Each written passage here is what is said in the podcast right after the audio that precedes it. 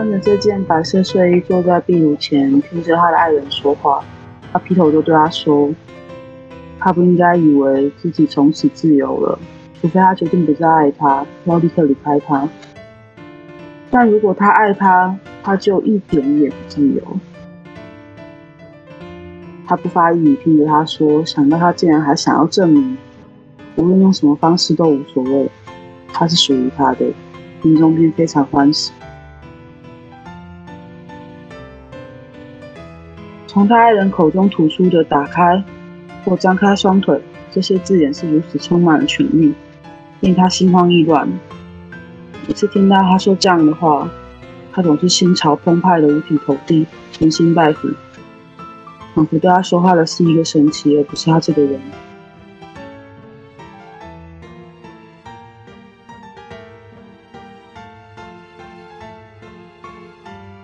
他却觉得，他从不曾如此全心全意将自己交付给另一人的意志，如此全然是个奴隶，而且如此欢喜自己身为奴隶。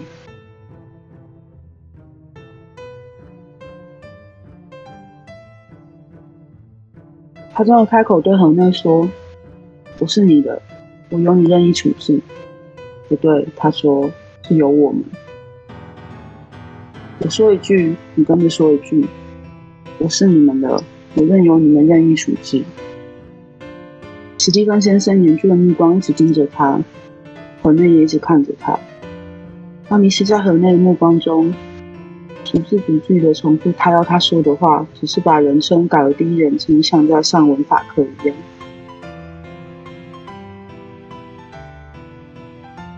你同意我和史蒂芬先生有权利？河内说：“我跟着他复述，这些权利包括他们有权利随自己高兴，在任何地方以任何方式处置他的身体。他们有权把他当奴隶或囚犯一样拴住或鞭打。”其实他只是犯下了最轻微的过失，或单纯只是他们性之所至。他们有权不理会他的哀求和叫喊。如果他们让他哀求叫喊起来的话，河内说：“我相信，现在史蒂芬先生会愿意从我的手中，还有你自己的手中正式接管你。同时由我来跟你说明他的要求。”欧听着他的爱人说话，那些他在滑行时对他说的话，顿时回到他的心头。因为这些话几乎都是同样的内容，只是那时候他是在他怀里听着他说，被一种不真实感保护着，仿佛那一切只是一场梦，仿佛他是活在另一个人的人生里，或是他根本是不存在的。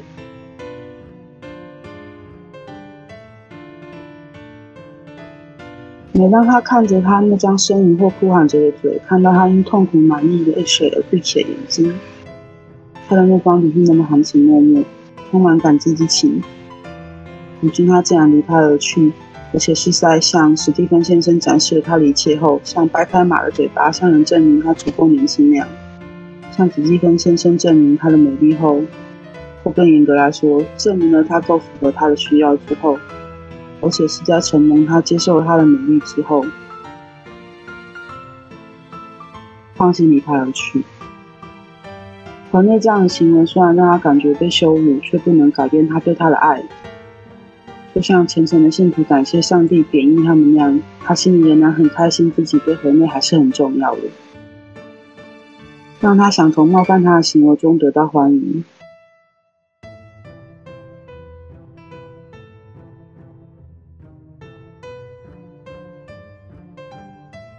他对他说：“你很轻浮，哦。”你爱河内，但是你很轻浮。河内没有发现你渴望所有对你有欲望的男人吗？他难道没有意识到，把你送去华行，或把你交给其他人，是在帮你提供掩饰淫荡本性的借口吗？欧回答：我爱河内。史蒂芬先生接着说：你爱河内，但是你尤其渴望我。没错，他是渴望他，但如果河内知道这一点，事情会有任何不同吗？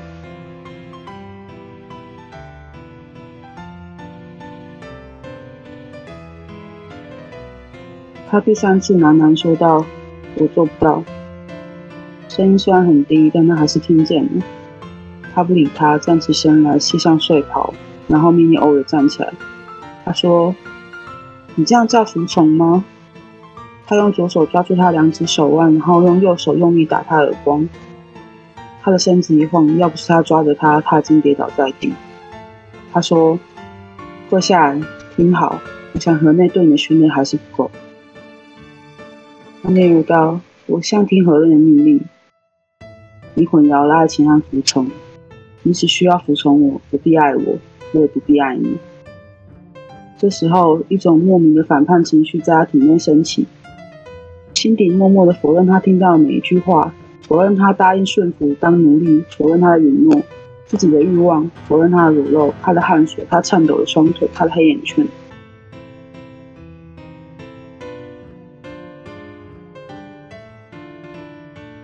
如果史蒂芬先生说的没错呢？如果堕落来说，对他来说真的是甜美的呢？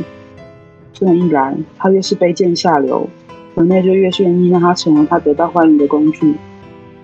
他是个孩子的时候，曾经在英国威尔士的一个房间里住过两个月。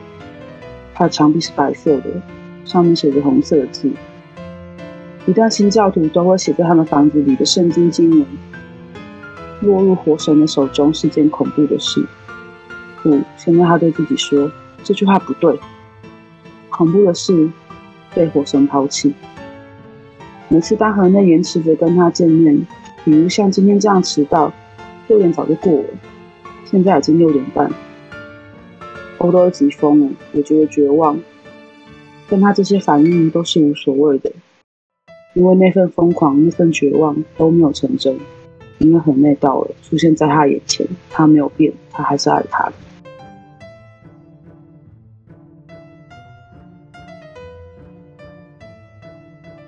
几个月过去了，自从河内把欧给了史蒂芬先生之后，欧惊慌的发现，史蒂芬先生在他爱人的眼中变得越来越重要。不过，他也在当下立即意识到自己错了。事实是，史蒂芬先生对河内来说一向那么重要，改变的人其实是他。终于察觉这个事实，承认河内对史蒂芬先生的感情。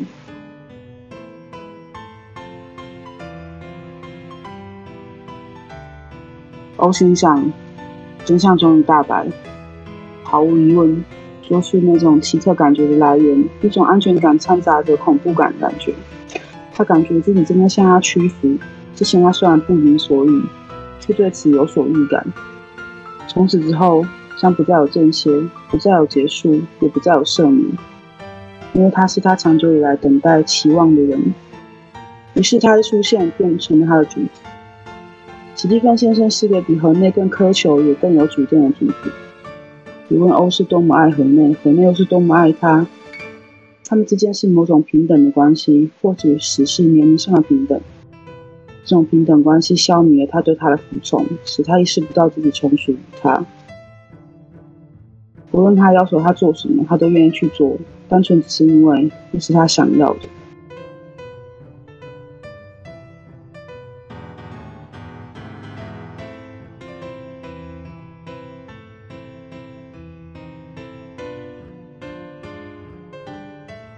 高挑的女孩在一瞬间瞥见她光裸的大腿，长筒丝袜只穿到膝盖的高度。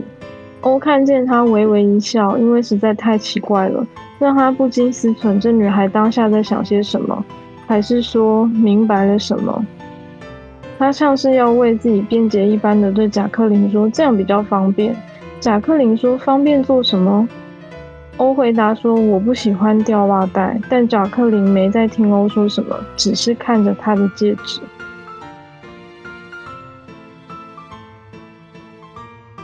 贾克林的脖子上也紧箍着一个金质项圈，手腕上也戴着两只金手环。欧发现自己竟然在想着，如果那个项圈和手环是皮质的，会看起来更漂亮。这一次，他做了一件以前从没做过的事。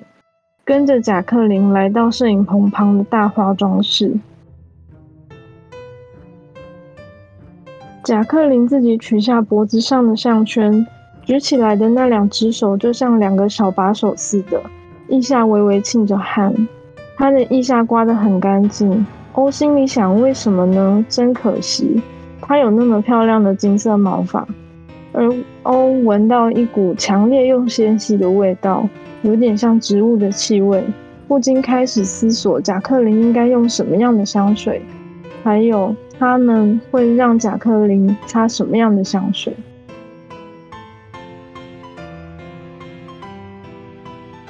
自从他自那里回来以后，河内只会热情地占有他，不曾鞭打他。而那枚代表他隶属所有知道内情的人的戒指，并未为他的生活带来任何不便。这或许是因为他没有遇到任何知情的人，或是那些了解其中秘密的人没做任何表示。他唯一怀疑的人是贾克林。但如果贾克林曾经到过华西，为什么他没戴着戒指？而且，即使贾克林知道这个秘密，他可以对欧做什么吗？他有任何权利吗？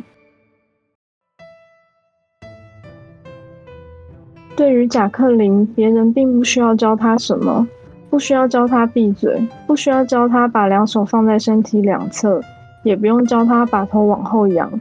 欧是那么渴望将贾克林颈背上那过于闪亮的发丝抓在自己手中，让他仰起头来，让欧用手指头顺着他的眉毛抚摸他。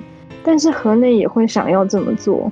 欧知道为什么自己原来是那么勇敢无畏的人，现在却变得这么胆小谨慎。为什么这两个月以来，他这么渴望得到贾克林，却一句话、一个动作都没表示？这不是因为贾克林是不可触碰的，障碍不在于贾克林，而在欧自己心里，而他从未遭遇过如此深刻的障碍。河内放任他拥有自己的自由，他却痛恨自己的自由。他的自由比任何锁链都让他觉得受束缚。他的自由让他与河内有所隔离。不知有多少次，他明明可以什么话都不说，抓着贾克林的肩膀抵到墙上，用他自己的两只手，像用大头针钉住一只蝴蝶一样。想必贾克林也不会挣扎，大概顶多只会微笑以对。但欧从今以后只会像是一头被俘虏的野兽，是猎人用来引诱其他野兽的饵，或是臣服于猎人，只在猎人的命令下行事。欧有时会苍白着脸，颤抖着，静静地紧靠在墙边站着，而且很高兴自己可以不发一音一语。他等的不是许可，因为许可他已经有了。他等待的是命令，不是来自河内，而是来自史蒂芬先生。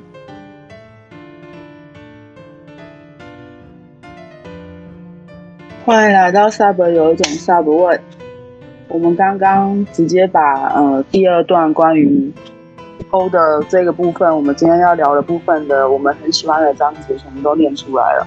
其实有点不太够哎，我是觉得按照我划线的那个量。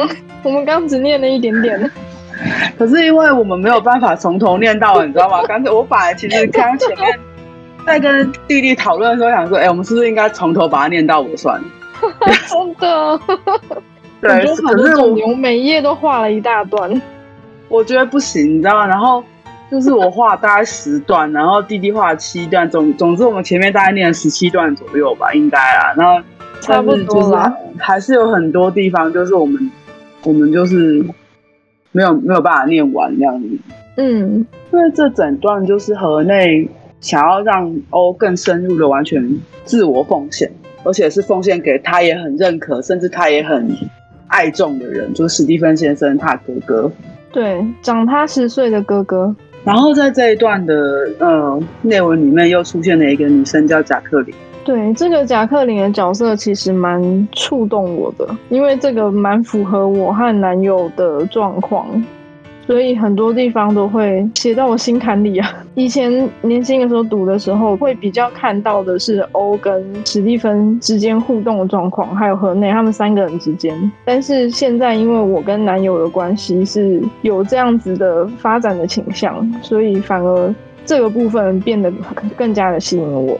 所以前面就是我，我几乎都还是在念欧跟史蒂芬还有和内互动。可是对弟弟来说，所有的东西触动到他，全都是贾克林。他其实很想把贾克林那一趴全部都念完，就是他想怎么样对贾克林，然后他帮他拍照。对，就是从帮他拍照啊，然后描述他的身体有多美，他的毛发、他的衣着、他的妆容、他身上的香味，这一些就都非常非常的吸引我。而且第二章开始对于穿着打扮的描述比第一章还要细致很多。什么东西都细很多，不管是穿着打扮也好，还是什么，他被怎么样调教啊，他被怎么样鞭打，他被做了些什么事情，然后他又对贾克林做什么事，我觉得都写的非常非常非常的细，细到不行的细，嗯，真的，就是啊，真的是，想要全部念完，全部画重点。我们就已经不叫读书会，叫朗读会，好不好？现在就是由弟弟同学站起来，然后为我们朗读，就是欧娘的第二个章节，史蒂芬先生开始这样，然后就总共足足有就是七十几页，然后你就从头念到尾，然后一整集就结束了这样。你知道我们刚刚这样念完已经花几分钟了吧？而且我们还只是剪片段。对啊，而且我们念的速度算快吧？刚刚念完一整段就是我喜欢的部分的时候，其实我觉得只有一句话可以贯穿我所挑选的所有的内文，就是如果他爱他，他就一点都不自由。嗯，他的所有一切都是被河内牵动，但是被河内牵动的同时，他也同时服从史蒂芬。是，那个就是河内想要的。对，就是因为你爱我，所以当我也爱史蒂芬，跟敬重史蒂芬的时候，你同时服从了我所爱重的人的话。对我来说也是一种更深的爱。嗯，我一度怀疑，其实河内也是史蒂芬的奴隶，你知道吗？就是 夫妻奴，你知道吗？这个感觉有点像是，嗯，以宗教来比喻好了，因为我们常常说 BDSM 就是一种信仰嘛。嗯、以宗教来比喻，就就有点像是我爱耶稣，但是我也爱上帝，而耶稣是上帝的信使，是有这种感觉。嗯，总之，欧娘就是一个手套。我们人都是手套。它是一只手套，然后贾克林是另外一只手套。啊，他们两个都是河内的手套。对，所以河内就有完整的一双手套了。然后再把它献给献给史蒂芬先生说：“先先生，这是我的一双手套。” 就是里面有河内的手汗，然后史蒂芬再抬上去。为什么一定要这样子啊？为什么一定要手汗啊？久了就会流汗。你还不如说有有有河内的心意之类的东西。你讲手汗，突然觉得很好笑，你知道，整个气氛都觉得怪怪。那史蒂芬就觉得，嗯，这个就是他们三个人给我的奉献。亲爱的哥哥，我找了一双手套来，我已经先戴过了，已经已经很温暖了，请你再把手套戴上去吧。对，我已经帮你帮你把手套热过。奇怪，我们刚我们不是要聊很奇遇的内容吗？为什么要歪掉？对不起，哎呦天哪！这一切都是我的错。啊，啊！怎么神的手套？天哪！啊，好了，总之我会，我觉得会触动到我的原因，是因为我跟男友的关系，就是嗯，我们是开放式关系，但是我们一方面其实也是 poly，所以我们其实终极目标是想要再找一个对象，就是我们共同再找一个女朋友。那、嗯、这个这个行为其实是他交代我去做。嗯，就是被派发任务的感觉。他会很要求，就是像他去找的话，他找到一定是异性恋嘛。嗯，那如果要求那个女生一定也要爱我的话，可能实行上会比较困难。那不如我去找一个已经跟我有连结、互相有喜欢欣赏的女孩子，这样可能还比较容易一些。其实真的没有很容易，你知道吗？就是其实像我刚刚念的很多段，欧娘凭借着一个爱和内的意志，所以她愿意做出很多奉献。尽管她曾经也是不断的在这一章节里面质疑说，她真的是顺从的吗？她真的是自愿的吗？她的奉献是有意义的吗？她喜欢贾克林这件事情，贾克林之于他，跟贾克林之于河内，跟他之于史蒂芬，跟河内之于史蒂芬。其实这整个章节都是在探讨这些问题，知道吗？其实你要说他们多元成家，我也觉得没有不行。是啊，那感觉就有一种多元成家的趋势。但是以我看下来的感觉，就是他跟贾克林之间的感情当然是真实的，因为他会一直哦在欣赏贾克林的时候，在跟他相处的时候，他就一直回想过去学生时代啊等等，他很欣赏的那些女孩子，他很爱慕的那一些人。然后后来他是基于，嗯，我刚刚有念到一段，就是他会想到说，呃，他想对贾克林做这些事情。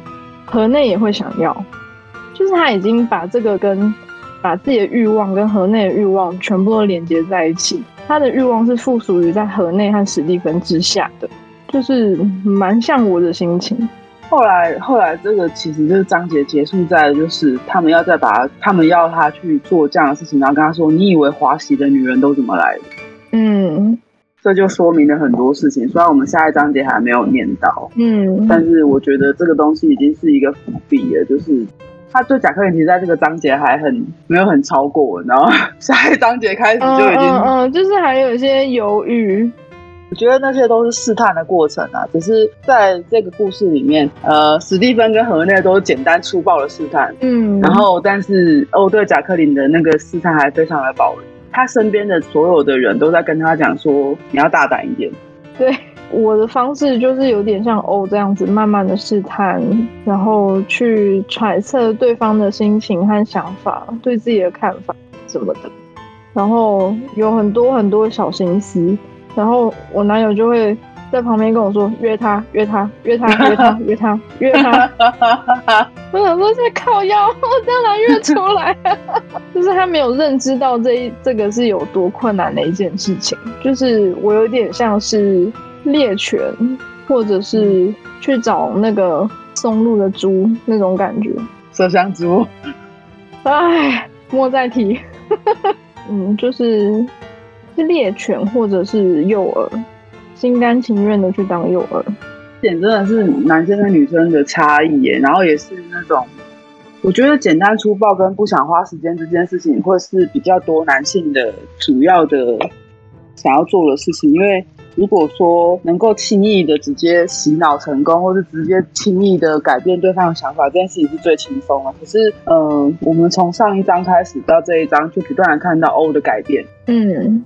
不断的转换想法，不断的转换态度，不断的去思考说，他喜欢这样吗？他愿意这样吗？他要这样吗？嗯，就算所有的事情都在简单粗暴的发生，例如说河内就是把他推给了史蒂芬，史蒂芬用他的时候，第一次其实真的非常粗，嗯，可是这些东西都不影响他他自己的自我反思。我过去在看这本书的时候，我没有想到那么多事情。我过去其实也是很简单，就觉得说啊，因为他想要，所以他这样用。是很应该的事情，可是在我这次重复看这本书的时候，我发现很多我遗漏的关于欧娘的自我反省的事情。他都会一直去想说，我身体虽然这样子配合了，我的姿态看起来是顺从的，但我真的顺从吗？这真的是我要的吗？对啊，嗯，我觉得这个是他慢慢的被河内和史蒂芬洗脑的过程，一定会出现的一些化学反应。那这些化学反应其实会让他更像奴隶，更接近奴隶，而且更快成为真正的奴隶。这算不算是 DS 里面的一种所谓的精神控制？我觉得是哎、欸，这整本整本都是。可是你要知道，就是这整本书就因为是作者以身为欧字居的方式写出来的。嗯。所谓的自我认同的、跟自我探索、跟自我反思的过程，才更显得很珍贵。因为并不是一个男生去写这本书，然后告诉你说：“哦，女生就是应该被这样对待。”而是这个女生在我们之前导读的时候就讲过，第一段的时候也讲，这就是一个女的写给一个男的的情书，那是她不断不断的把自己掏心掏肺的。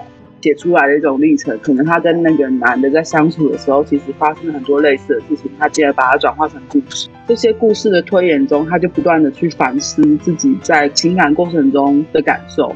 然后他可能用各种方式把它转化成故事之后，再把它写下来之后，再同时的反映出来，告诉他说，在跟你相处的过程中，其实对我来说有很多很多不同的感觉。然后我不断的在这些感受中反思，我到底有多爱你，嗯，或是到底我有多愿意为你付出，嗯，我愿意成为一个这样的对象，那样，嗯，我以前年轻的时候，我喜欢的你爱河内，但是你尤其渴望我那一段，嗯。我不是那时候挑那个一些句子出来说要做图的时候，我就直接把这句挑出来了。你爱河内，但是你不起渴望我。对，我其实有时候年轻的时候觉得这还蛮困扰的、啊。什么？对，我以前曾经交过一个男朋友，可是我对他完全没有性欲，很难得吧？就是我我你竟然，我 真的真的完全没有哎、欸，而且就是不想跟他干嘛哎、欸。哦，他是我唯一一个没有跟他干嘛过的男朋友，我甚至连接吻都有有没有我都有点忘记，应该是有吧。然后那时候我非常年轻，这对，我处于震惊之中。我那时候才十八岁吧。嘿，那个时候你已经过了认第一个主人的阶段了。对，那时候我已经要上大学，我是要在上大学前的暑假认识他的，然后但是我们很快就分手。可是以我个性来说啊，时间长短不影响我跟人家干不干，你知道吗？就 是对我来说，如果你第一次跟我约会就不干我的话，那你就去死吧。可是你跟这个男朋友竟然 在我跟他交往的这半年，我一次都没有跟他发生过关系，而且他曾经屡次希望发我们之间可以发生关系，因为我我就很简单粗暴的跟他讲说，我就喜欢被干啊，然后我跟很多人上过床啊，然后我反正我年纪轻轻就干这样干过这样的事情，然后他因此就觉得说，那既然这样，我是你男朋友啊，那你怎么还不跟我上床？就是你怎么还不跟我做？然后你你就这样到处去睡。然后他就辱小我说，他就是见面他就想打炮，嗯，可是我那时候就真的不想跟他打炮，不知道为什么，我就是喜欢这个人，但是我真的一点点跟他发生关系的意意愿都没有。然后我就我就在有一次他来找我的时候跟我说，难道难道牵手对你来说不算是一种占有吗？就是我的身体被所有的对我有欲望的人使用过，但是我的心里面只有你啊。然后他就被我收服了。所以我我很我我很喜欢这一句话，就是因为，对我我喜欢他，但是我渴望所有对我有欲望的人。我觉得我年轻的时候真的是非常身体力行的在实践这句话，就是因为我年轻的时候真的有一个毛病，就是因为我那时候也没有办法很轻易的说我自己喜欢 BDSM，就是我还是有一段没有办法出柜跟害怕说自己说出来之后就会被嫌弃的时间，所以在那个时候我都会在男朋友面前假装的很清楚。然后，可是其实我就是私底下就对，私底下就其实不是这样，所以这这句话对我当时来说，就是我当初念到，时候，我说，哦天哪，这人跟我一样，就是哇，暴击。对，我我渴望所有对我有欲望男生，但是我我爱一个人就是爱一个人，然后我其实并不一定会想要怎样，但是我渴望的就是一个更多的东西。嗯，所以所以我之前才会常常会有时候就是。就算有主人，他们跟我也没有情侣关系，就是这样子。我觉得那是分开的。然后，但后来又觉得想要合在一起，然后后面又觉得说要分开。所以我其实其实就是在这段过程里面，也是不断的在自我探索、跟自我反省、跟自我了解，说自己到底想要怎样。就是你看，我当初会这样子假装在男朋友面前很清纯无知，然后出去外面就放浪形骸什么。到现在我已经直接就在男朋友面前，就是我就挑，你不能接受我就算了，这样子。可是我觉得到就算是到现在，我觉得这个这句话对我的影响还是没有变，或是对我的触动还是没有变，因为我觉得我我仍然是那个，我就算爱一个人，但是我尤其希望被自己欲渴望男生欲望的人。只是我我现在的改变就是，我就调，我对大家都很都一样调，一一视同仁的调。但是你还是没有放弃去追寻这样子的对象吧？对啊，只是这个对象变得可遇不可求，像是、嗯、像是之前上一个主人，或者是很直接了当就跟他讲说，主人我就想要满身大汗，我没有什么要求，请你请你让我成为满身大汗的真的，嗯、就是调教归调教，但是在某些时候，我希望就是自己是可以被大家这样玩的对象。哦，对。就是有点类似 fuck toy 那种，我正在前往这样的道路上。他说我那时候还跟你讲说，哥教你干嘛？来，我直接我也直接简单粗暴灌输一些东西好了。但其实我偷偷说，其实我到现在都还是一直不断的在反思，说我到底是不是还是一样需要一个主人？我也会啊，嗯，就即使即使我的男友已经。把我整个人练在家里面，但我其实还是会反思这件事，即使他已经松口自己是动，嗯、但我还是会时不时的去反思这件事情。然后我其实有察觉到，就像我刚刚讲的，就是这个反思的行为、反思的过程，会让自己更顺从，让自己流动到再更下位一点。嗯，我觉得这是很微妙的心情。所以其实重读欧的故事，真的跟以前很不一样，可以看到很多以前不会去看的东西。我其实觉得有，如果有一本书啊，它在你每个时期念起来，念起来的感觉感受都不相同，甚至会有更多启发的话，这一本书就是值得留下来的书了。对，它就是经典。对很多人来说，工具书才有用之类的什么，但是我实在觉得文学之所以是会被流传，它就是会有它流传。真的，搞搞不好又过十年，欧娘又再版了，又你知道？再一次。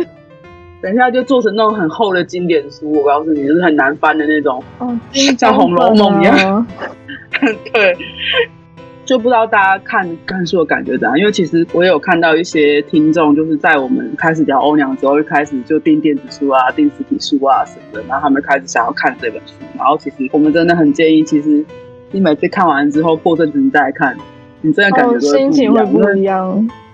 对，你的心境也会不一样，你真的会觉得，就像我刚刚讲的那一整段故事嘛，就是其实我真的觉得，我十八岁当年真的超会讲话的，我现在真的越来越直白，你知道吗？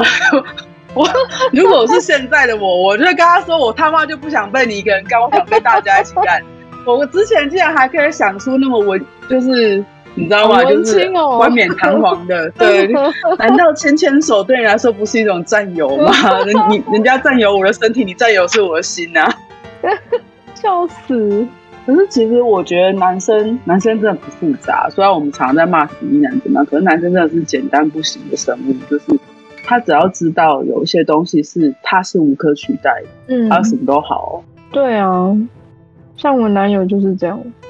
他的不安全感是来自于他不知道自己会不会被取代，因为，嗯，他认识我之后，他是第一次直接接触到 BDSM 这个圈子，嗯，然后他看到的是我在自己的部落格上面写的那些文章，就是怎么样被支配，怎么样被使用之类的，他觉得自己比不上那个人，然后在这个圈子里面，他又。从我这边听说，或者是看到了很多形形色色的动漫 S，所以他应该是有猜测过我会不会其实还是想要去圈内找一个主人啊之类的。毕竟他不是 S，他也不是动，他甚至不是这个圈子里面的人之类的。然后我其实动了，那动不要下 掰。你知道，我其实是用自己的心、自己的眼泪和肉体去让他安定下来。嗯，对，身体力行在告诉他，你就是动，你就是现在正在支配我的人，所以我不需，你就是被我选择来支配我的人。对，所以我不需要其他人，我并不渴望其他人。虽然我会去反思，我是不是还是要找一个主人之类的，但是我那样的反思，其实大部分都是在想女主人，或者是像我们之前有聊到过的。两个主人这件事情，我也会去想。嗯，对，术业有专攻吗？再找一个圈内专业的，这没什么不好啊，只是女王更难找而已啊。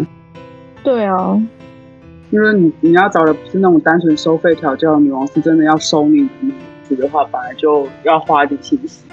真的可遇不可求啦，就连我们想要发展多角恋，也是可遇不可求啊。目前就是先停留在肉体关系就好。嗯，说到可遇不可求跟找对象这些事情呢、啊，我觉得记我我记得啦，我印象中下一章就会讲到更多这样。哦，因为已经埋了一个伏笔，要进去整个，嗯，有点像是真实的场景，就是不能说之前的场景都不真实，但是现在有一种要真相大白的感觉。得先说，有些人就说不喜欢结局，可是我真的觉得，我跟你讲，我也必须这样讲，就像我看军犬一样，我以前也不喜欢结局，可是我到最后又觉得，嗯，这个结局就是其实就是符合真实情况了。人生啊，这就是人生啊，啊比当归大。真的，人生就是没那么完美，不会每一边每一个故事都有圆满的结局，不可能的。其实对他来说，这或许才是好的结局啊，因为我们永远都会觉得离开一个人，心里面一定会有一部分是跟随着那个人死去。当这个人给你越多，嗯。嗯你在离开他的时候，你失去的那一部分跟离开的那部分，跟就是那些东西都一定会越大块，你也会这样整个拔掉。那个拔掉，其实真的让你会觉得跟死差不多，真的。对啊，你跟一个人在一起越久，你的人生、你的生活就被这个影响越多。那欧在被史蒂芬跟河内洗脑的程度越多、跟越广、跟越深入。那等到这段关系终于结束的时候，也等于是连根拔起的时候，河内跟史蒂芬种下的东西，嗯，那他还剩下，对，所以我其实觉得，姑且不是现实与否啦，没有了就是没有了，离开了就是离开了，挖掉就挖掉了，所以，就算它是一个故事，然后你觉得这个故事的结局你很不喜欢，但是真的，我们还是那句话，几年之后你再回来看。你是新手的时候，你看这东西有这样的感觉，你会觉得啊，好难过，为什么？然后你过了几年，有一些经验来看，然后到我们这种老屁股的时候再看，嗯，对啊，我们就千疮百孔吧，被挖掉很多地方。我很喜欢一部影集，很久了，那影集超久了，叫《最爱总动员》。在二零零五年到二零一三年的时候播的，然后现在在网飞上可以看得到。我真的是喜欢它到常常会重播，跟《甄嬛传》差不多喜欢。然后还有一部就是会被靠北的影集，就是因为它的最后一季跟结局大家都很不喜欢。我以前真的也觉得超不喜欢，可是我这几年重复再来看，就是因为它二零一三年就结束了嘛。嗯，你看现在已经是八年后了。嗯，我八年前看的时候也不喜欢，但是我这两年每次把它重复看到结尾的时候，我就觉得，嗯，这就是人生会呈现的样子。嗯，你没有办法知道说到底会怎么样，它也没有办法是美好。你希望它停留在美好的地方，是因为它是一部戏，可是这部戏就是在跟你说，人生就是这样。嗯，我们先提前讲了这些事情，只是因为刚好有提到，就是这些事情可能我们到。就是聊完《欧娘》这本书之后，可能还是会 会讲到类似的事情。可是我们就是在这个章节，在史蒂芬先生这个章节，其实我觉得，当这些东西洗脑跟植入的越深入之后，其实面临结束或者是面临一些改变，就是一种必然。嗯，要怎么处理？合久必分，分久必合啊。要怎么处理离开这件事情，也是很重要的课题。对啊，我们好像之后有打算要做这样的主题，只是我们还在想，说是要请来宾来呢，还是我们自己请来宾来会不会太伤心啊？哎、欸，不晓得哎、欸。我觉得我们可以自己先聊过一遍，然后再找来宾来聊他们的事情。就是每个人看法毕竟都不太一样嘛，每个人的创伤都不太一样。但是关于离开这件事，真的是人生有历练，年纪大了些之后，才会慢慢的熟能生巧。哦，那我们今天聊欧娘第二部史蒂芬先生就聊到这里，差不多要结束了。时间过真快。对啊，那嗯，如果你喜欢这本书的话，然后你之前还没有买过啊，然后现在想买的话，就是还是欢迎你可以去找一下电子书或者找一下实体书。我觉得就看你们自己的喜好这样子。如果我们的分享可以让你对这本书更加有兴趣的话，其实也是不错的。反正你买书，我还是那句话，钱没有到我们口袋里面啊。多看书有益身心健康。希望你喜欢读书会系列。我们下次再聊。拜拜。拜拜。